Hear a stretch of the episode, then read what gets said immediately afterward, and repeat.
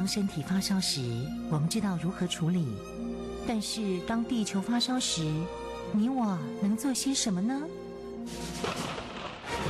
当地球发烧时，冬天不冷了，夏天下冰雹，雨林在缺水，草原沙尘暴，北极熊会灭绝，人类的家园将被摧毁。财团法人台湾永续能源研究基金会邀您一同关心：当地球发烧时。当地球发烧时，与您一起掌握节能减碳、气候变迁最新发展趋势。听众朋友您好，欢迎您再次收听《当地球发烧时》，我是主持人林尔祥。节目中朋友邀请到的是台湾永续能源研究基金会董事长简佑新简董事长，董事长您好。主持人你好，各位听众大家好。今年年初以来啊，因为新冠状病毒的影响，让大家觉得在新的一年一开始的时候就有黑天鹅来袭啊。但今天我们在节目当中要谈到的是绿天鹅、黑天鹅，让人家感觉到是不好的讯息。那绿天鹅又是什么呢？嗯，谈到绿天鹅，想到绿恐怕都是好事啊。是啊，可是这个绿天鹅，这个绿字是，它就是说。气候变迁的黑天鹅，简称叫绿天鹅，是，所以它基本上是个黑天鹅啊。呃，今年呢，二零二零一开始的时候，在一月份，我们在节目前讲过很多事情，嗯，不好的事情发生了，但是有很多警告的事情也发生。在今年一开年的时候，这个国际清算银行啊，它。其实就是中央银行中的中央银行了，它是解决各国这些啊、呃、外汇啊等其他的问题的一个清算银行。嗯，那他就提出一个论文啊，警告，警告什么？气候变迁影响了绿天鹅事件可能触发系统性的金融危机啊。那我们先讲这个怎么跑出绿天鹅出来了？应该想。本来白天鹅在欧洲是非常受欢迎的了哈，呃，都是白天鹅，他们欧洲人过去的时候只看过白天鹅，哎，突然我跑到绿天鹅，出乎意料之外，就是说这个事情是从来没有想象中奇怪，怎么还有黑天鹅这种事情？所以黑天鹅就被形容这个比较不好的事情。那么这个呃，其实这个书啊是二零零七年，呃，这个美国纽约大学教授啊。叫塔勒布啊，他就写了一本书啊，叫《黑天鹅的效应》。那么，黑天鹅效应是什么意思呢？他就是用，因为大家都是看白的嘛，没看过黑的，突然跑出黑的出来的，有点想想象不到了哈。所以他就怎么定义什么叫黑天鹅？黑天鹅的意思就是说，形容个事情发生几率非常低啊。因为讲欧洲人本来没有看过黑的嘛，都是看白的，是吧？这几率很低啊。这个容易被忽略掉，这不可能，整个天鹅会这边黑的啦，啊，那第二个他说不可预测跟冲击力道很大，因为他从来不晓得说来的时候你不知道怎么应付啊，也不能也没有预料到他，他冲击力非常大，啊，第三件事情啊，呃，大家都有后见之明，等到后黑天鹅事件之后，大家都会去诠释去解释说，哎呀，为什么发生这种事情？所以黑天鹅通常三个层次这样过来。所以呢，这个经济学家都是很厉害的，他都可以分析很多经济的事情了、国际的事情等等了。那么在金融危机之后呢，呃，有一次这个英国女王啊，伊丽莎白二世啊，就跟很多的这些这个经济学家刚好也碰到一个一个一个会了，他就提出问题说。哎，大家都这么聪明啊，大家都么能干，为什么你们都没有预料到会产生这样大的一个金融危机出来？啊，这就是黑天鹅的概念了。你警得再聪明，结果想半天结果没想到这件会发生。好，那那那就有人就讲灰天鹅了，就是不黑了。灰天鹅跟黑天鹅什么差别呢？灰天鹅是讲说。这个事情可能会知道哈，你你可能大家觉得有可能会知道，但是我们都知道它会发生哦，啊的，但是发生几率很小啊，啊，但是一旦发生啊，就是非常大的一件事情。比如说黑天鹅啦、金融危机啦、这个次贷危机啦、九一一恐攻事件是黑天鹅，那灰天鹅，灰天鹅就是说，如果是说。呃，中美贸易之战，美国人突然祭出一种资本管制去跟中国去打贸易战的时候，那就是灰天鹅，就是你你知道这可能会发生哦，啊，但是发生几率真的是很小哈，但是一生发生，影响就非常大。那么国际清算银行啊，我们俗称 BIS 啊，他们专家提出绿天鹅，啊，绿天鹅意思就是说，因为我们要把这题目缩小了，因为。如果黑天鹅事情无所不包，事情太多了哈，那我们就讲以气候变迁来谈。所以说，气候变迁的黑天鹅，其实借用借用这刚才塔布洛教授的概念，它是黑天鹅，不过是我们专讲气候变迁哦。那它形容什么事情呢？形容这个呃，超出我们一般的常规的预期之外，还有广泛跟极端影响的负面事情。哦，那比如说。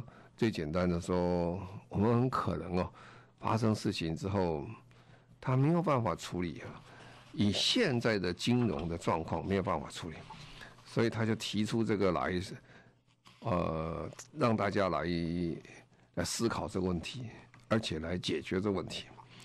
因为这个呃，最近几年来，特别是在二零一五年以后啊，我们上次在节目中各位分享，因为我曾经在金管会做过演讲。就讲说气候变迁这个成败的关键在哪里啊？其实在这个整个金融的这个策略整啊，这个策略如果成功，金融财务策略成功的话，我们这个就容易处理。但是如果金融策略失败的话，就会很惨了，问题就非常多。那么国际清算银行啊，他们就觉得现在状况下，气候变迁可能导致金融体系越来越不稳定啊。啊，它原因在哪里？呃，突然发生暴风暴啦、大台风啦，这个是来的数量都很大了，洪水啦、热浪啦，这种频率越来越高。这越来越高以后呢，就不太容易处理了。我们讲的，比如说，呃，我们常常说，谁最了解这个气候变迁影响地球最大的啊？影响最多最大。呃，最容易了解之一啊，就是保险公司啊，特别是中央再保公司啊，啊，世界的中央再保这个这个公司，他们他们晓得，因为最后大家很多人比较有有经费的人，有有这个收入高的国家等等，他们可以去保险啊，保险保险以后他就申请理赔了，所以他从保险的经费中他就知道说，哎，这个影响有多大，那。这个穷国家就比较辛苦了，他们人民不见得有保险。当然，像美国有钱的国家，他的穷人一样，他也是没有办法去保险。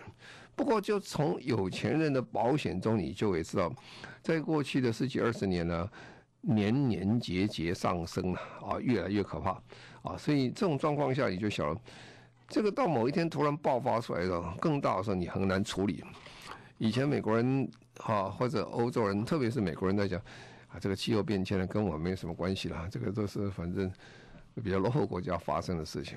实际上讲，在二零一七的左右时候，那时候美国这个火烧山呐、啊，这个整个区域烧，还有洪水等等这些，整个气候变迁、洪水、火烧山、飓风等等，它影响多少？影响是百分之二的 GDP。美国 GDP 奇大无比啊，百分之二是很可观，所以你可以了解这个是影响非常大。而且呢，海洋酸化啦，这等等啦，这影响非常多。而且银行哦，在做贷款啊、股票啦、债券啊，会产生很大的损失啊。那最明显一件事情呢，我们呃最近常常讲啊，叫搁浅经济啊，或叫叫闲置的经呃搁浅的这个呃的等等于经济，呃或者搁搁呃搁浅经济，或者是这个财务，什么意思呢？就说我这个钱本来是很有价值一个地方，比如说你你你到澳洲去买个非常好的矿区哦，你买的很便宜啊，因为人家很便宜的卖给你啊。不久以后，澳洲政府突然宣布说，哎，现在我们不可以挖矿了，哎，那你这个买东西变成不一文不值啦，你等于买一个公园的，买个绿地啊，或者买个什么东西。你没有生财的功用，哦，这个时候贷款的人就很辛苦了，那银行更辛苦了。他本来在发展过程，银行贷款给他，结果他突然之间他的这个价值可能从一百掉到百分之三、百分之五左右，哦，它影响都非常大。那我们也可以了解到，现在世界各国在做这个禁止这个呃汽车的买卖啊，什么意思呢？二零二五年很快啊，五年五年左右，你到我们挪威去看，挪威根本就不准卖汽车，也不准卖新的这个啊柴油车了啊。那二零三零年，爱尔兰荷兰跟进了，然后英国、德国、法国，特别英国，二零二二零三五年的时候，连油电车都不可以卖了。好，那你这个公司如果投资非常多的这个价值，在这个呃生产汽车的时候，你就会发现你的汽车的工厂价值。很快就消失掉，没有了啊！尤其在那些国家，如果二零三五年之后，像英国，你的汽车根本就不能卖了，那你就就很辛苦了哈。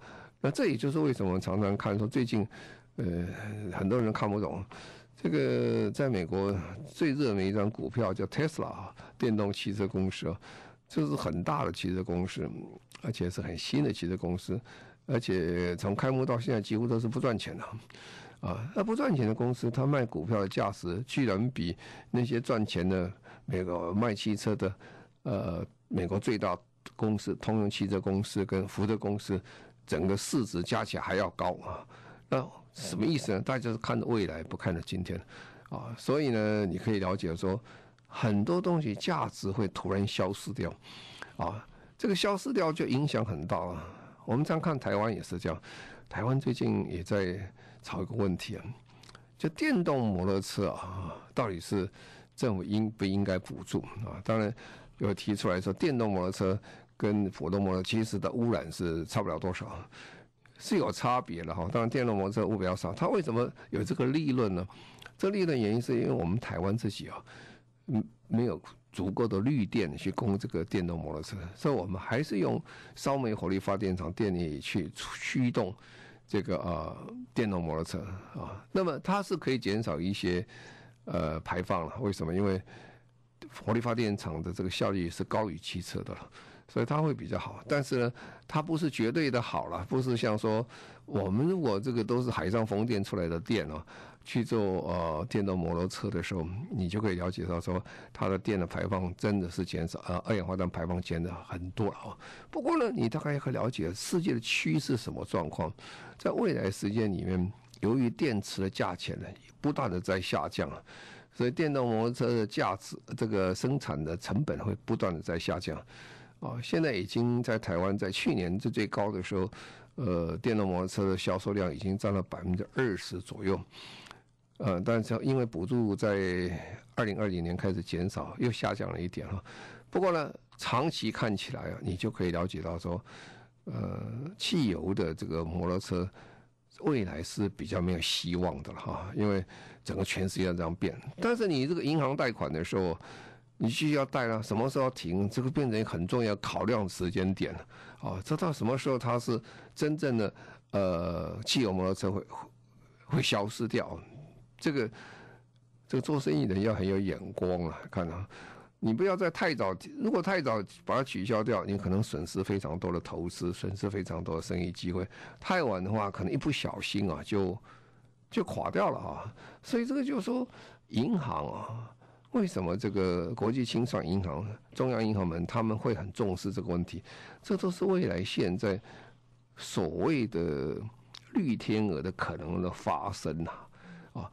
那么，所以呢，各国如果这个政策低碳政策跑得太快哈，那金融也是会产生不稳的。不是说，比如说，现在大家各国现在有到五六十国家已经宣布，多少多少年之后呢，他们国家不准再用煤的火力发电了。好了，如果政府跑太快，一下子说好，我就是不可以发电了啊，用煤的火力发电厂不可以发电，哎，那他的投资全部泡汤了，就没有用。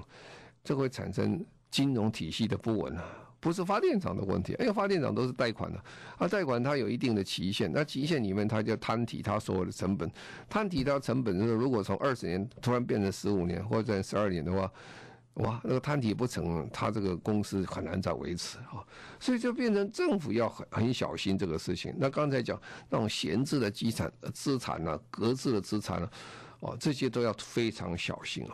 所以刚才讲这些问题，就变成说，中央银行现在很关心这个事情，因为怕金融体系发生系统性的危险啊。但是中央银行基本它关心是关心，它从金融点关系关心这个事情，但实际上中央银行无法解决这问题啊。为什么？因为中央银行只是政府中的一环而已啊。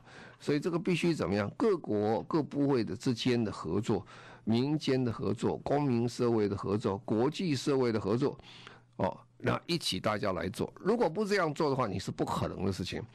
所以各国的中央银行，他提出来，他应该是碳定价啦，或发展新的国际的这个金融体体制上面，可以再加把力啊。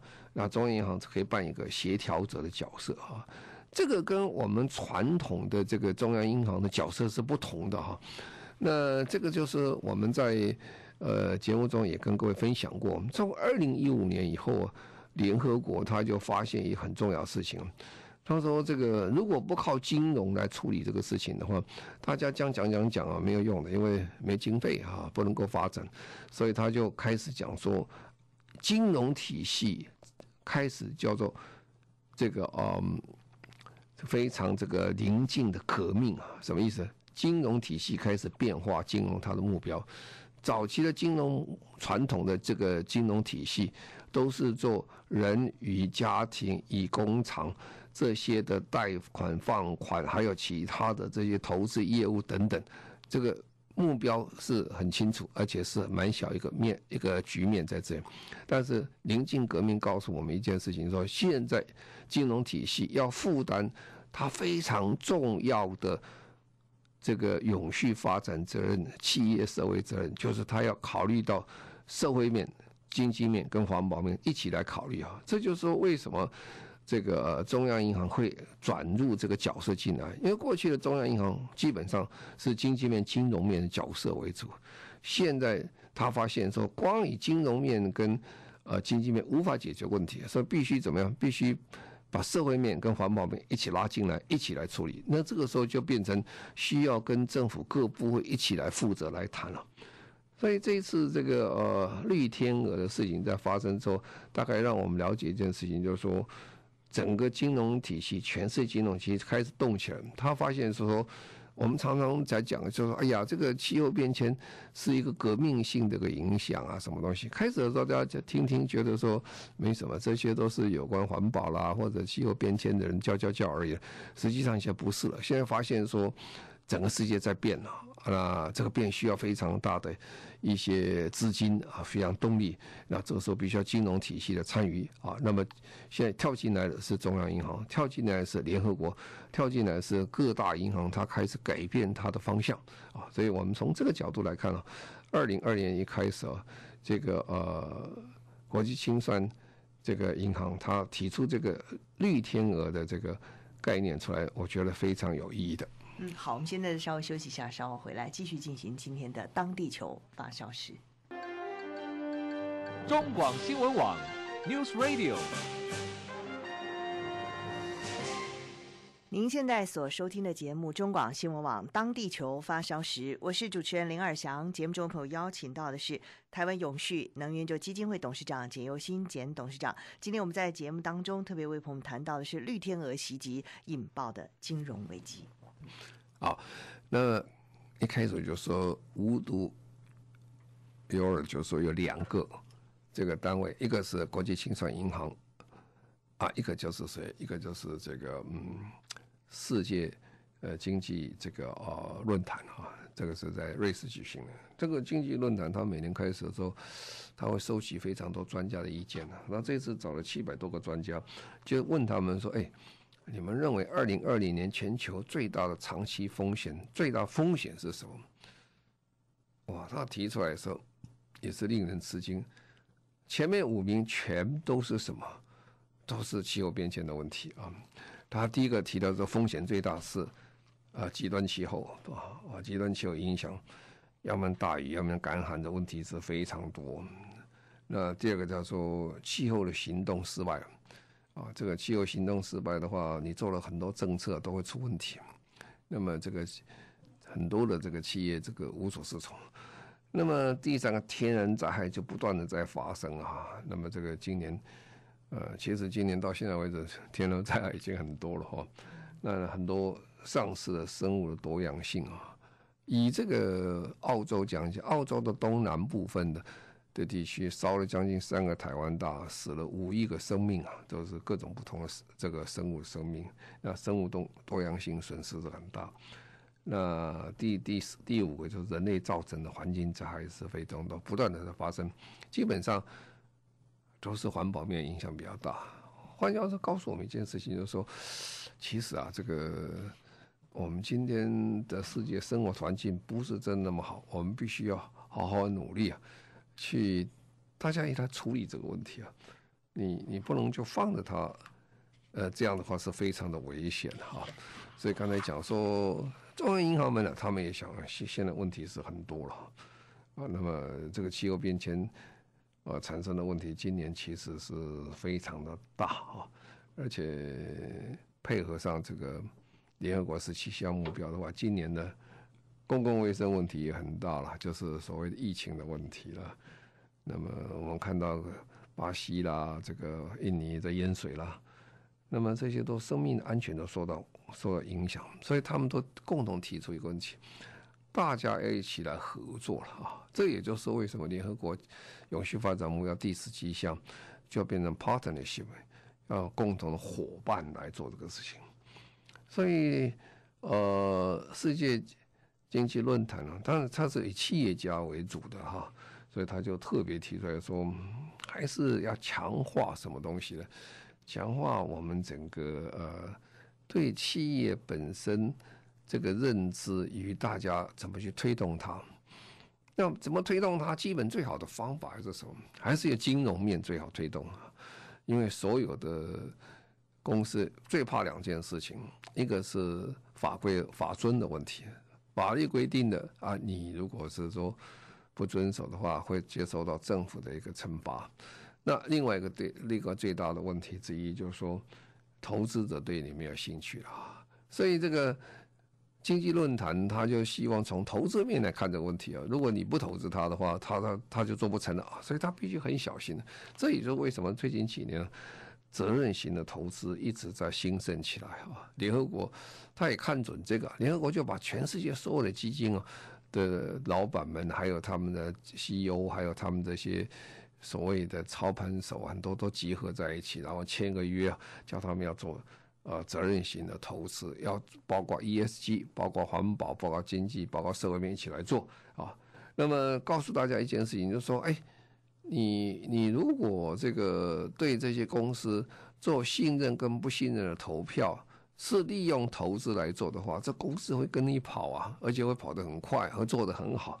那你你也赚了钱，公司也赚了钱，那社会也这国家的环境都变得非常好啊。所以现在变成大家这个这大家做这个事儿。那台湾其实最近几年也做了蛮多的哈。我们在台湾最近几年做的比较多的，就是说。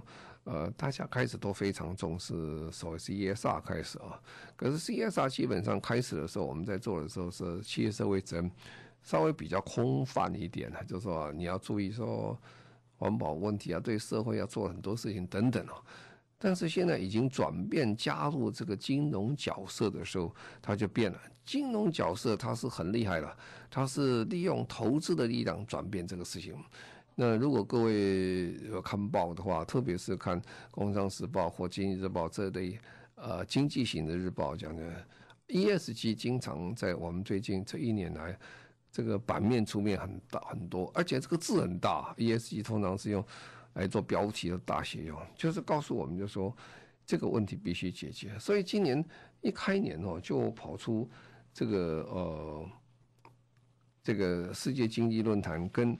BIS 就是国际清算银行这两个单位，他们做了非常多的一个说明，让我们了解到说这个问题现在已经变成那个人人都要注意的问题，而不是一个很单纯的一个所谓的这个呃投资家或者是说经纪人也做的事情。好，那现在我们台湾，因为我们分析我们台湾为什么问题会比较多一点啊？因为我们国家的这个。这个工工业基本上讲起来，我们全世界非常有名的呃所谓的这个代工啊，我们是代工大国，这是第一点。第二点，我们是外销大国哈，我们的外销额加起来这个数字非常的可观啊，超过内外销加超过我们 GDP 啊，这是很大一个，就是我们基本上是外贸。那么所以呢，这些我们产产产品是什么？我们产品最大项一个就电子业啊，这个石化业啊，再来我们钢铁。还有我们水泥啊等等，那这几个我刚才念到的啊，基本上它都有个特色，它这个碳排放非常之多哈。我们常常讲电子业看起来做的产品都很干净又好，其实电子业基本上讲起来，它是一个高耗能哈、高碳排放哈、高资产额、高科技啊。都是高啊，各个加起来都是高，但是前面那两个是影响很大，它碳排放非常多，所以如果你去查一查，呃，所有台湾呢，这个整个用电量最多是谁啊？这个电子业是高居榜首之一啊，它是非常之大。当然，这个石化业也是啊，石化碳排放也多，我们台湾也是石化大国了，我们。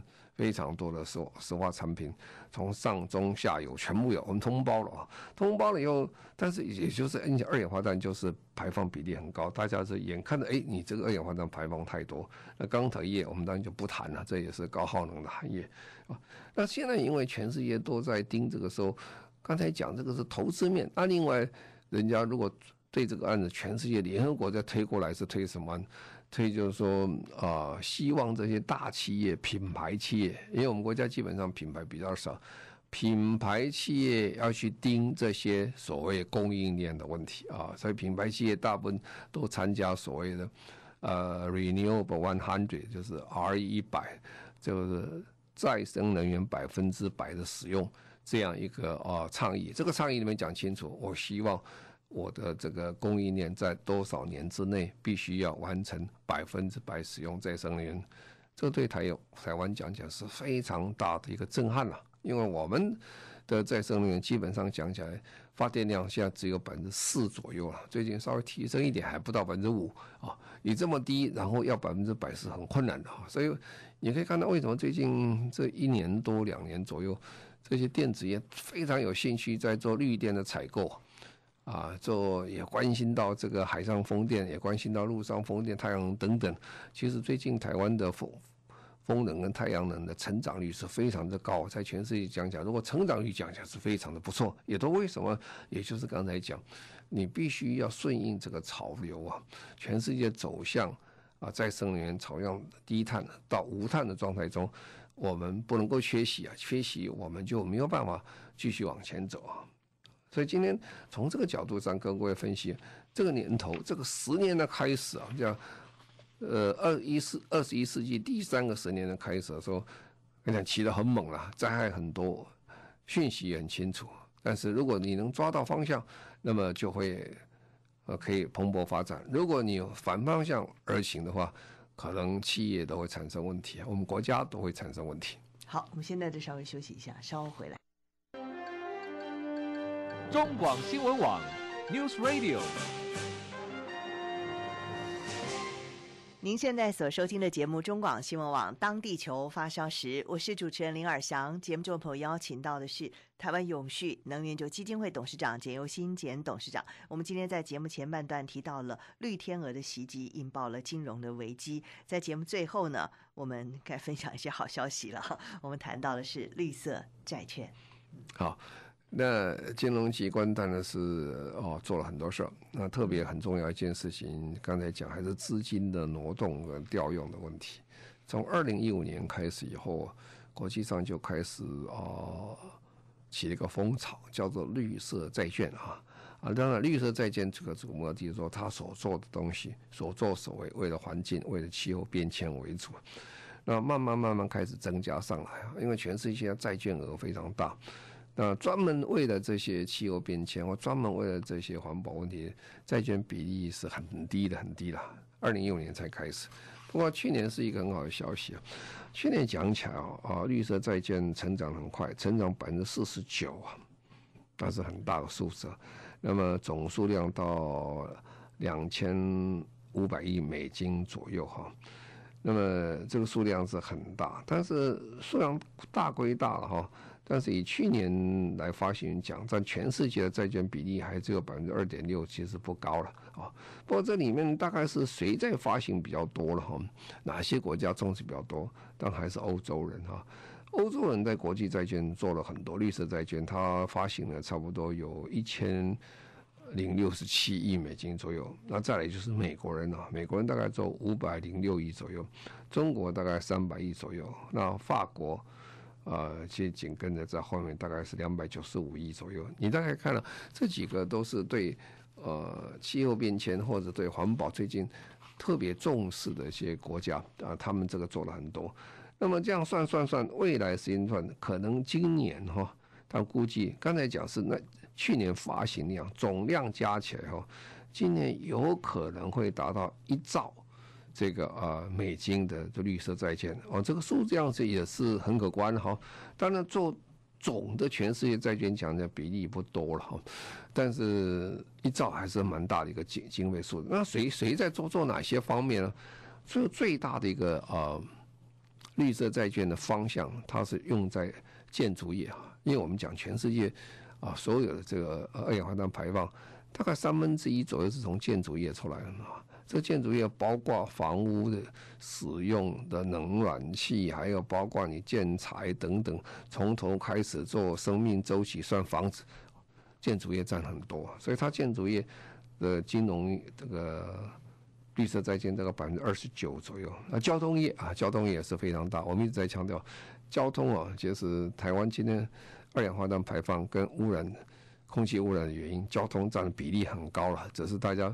比较少谈这个问题啊，交通的绿色呃债券大概百分之二十左右，那有关水源的大概占百分之九左右，那废弃物百分之三点五左右。不过你大概从这个数大概可以了解到，现在大家在关心什么事情啊？那么全世界的债券大概将近有一百兆美金左右啊，所以刚才讲一兆其实不是特别大哈，但是也是很可观哈。不过我们大概可以了解是这样过去。那最后另外一个比较好的消息就是说，看看别的国家怎么做。呃，最近这个纽西兰哦，它通过一个法律哈，这个法律做什么东西？因为它要达成巴黎协定承诺，它在二零五零年呢要停止所有的温室气体排放。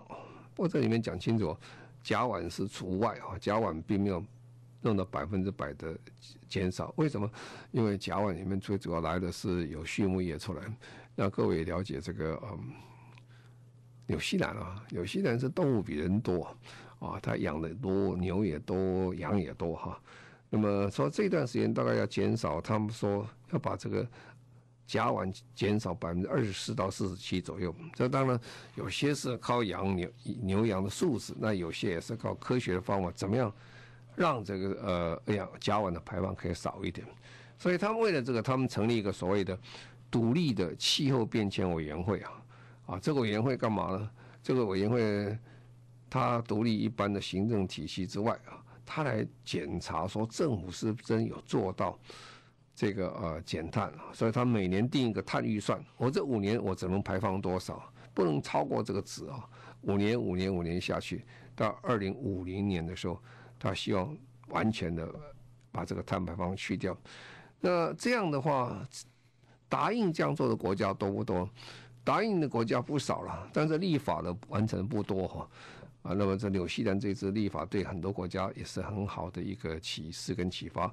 现在纽西兰，呃，这样像纽西兰说已经承诺，我们先不说法律通过，大概几个国家有六十五个国家已经承诺了，很可观了。所以我们常常觉得说，哎，大家有没有推动巴黎协定？其实有的哈。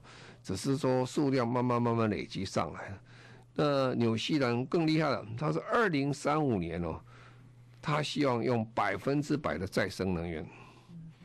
哦，当然他的国家的条件比我们好了，他土地面积大，二十七万平方公里啊，人口不到五百万，土地大，太阳能就比较容易做了哈，风能也容易做啊。不过呢，这是要政府的决心啊。所以你看到纽西兰其实也是一个例子，我们可以。学习学习，他怎么样来完成这个在巴黎协定二零五零年的目标年完成的时候，达到净零排放，我想这是一个很好的参考的国家。嗯，好，非常谢谢我们台湾永续能源就基金会董事长简尤新简董事长，谢谢您。好，谢谢各位，再见。谢谢所有听众朋友您的收听，我们下个星期同时间再会，拜拜。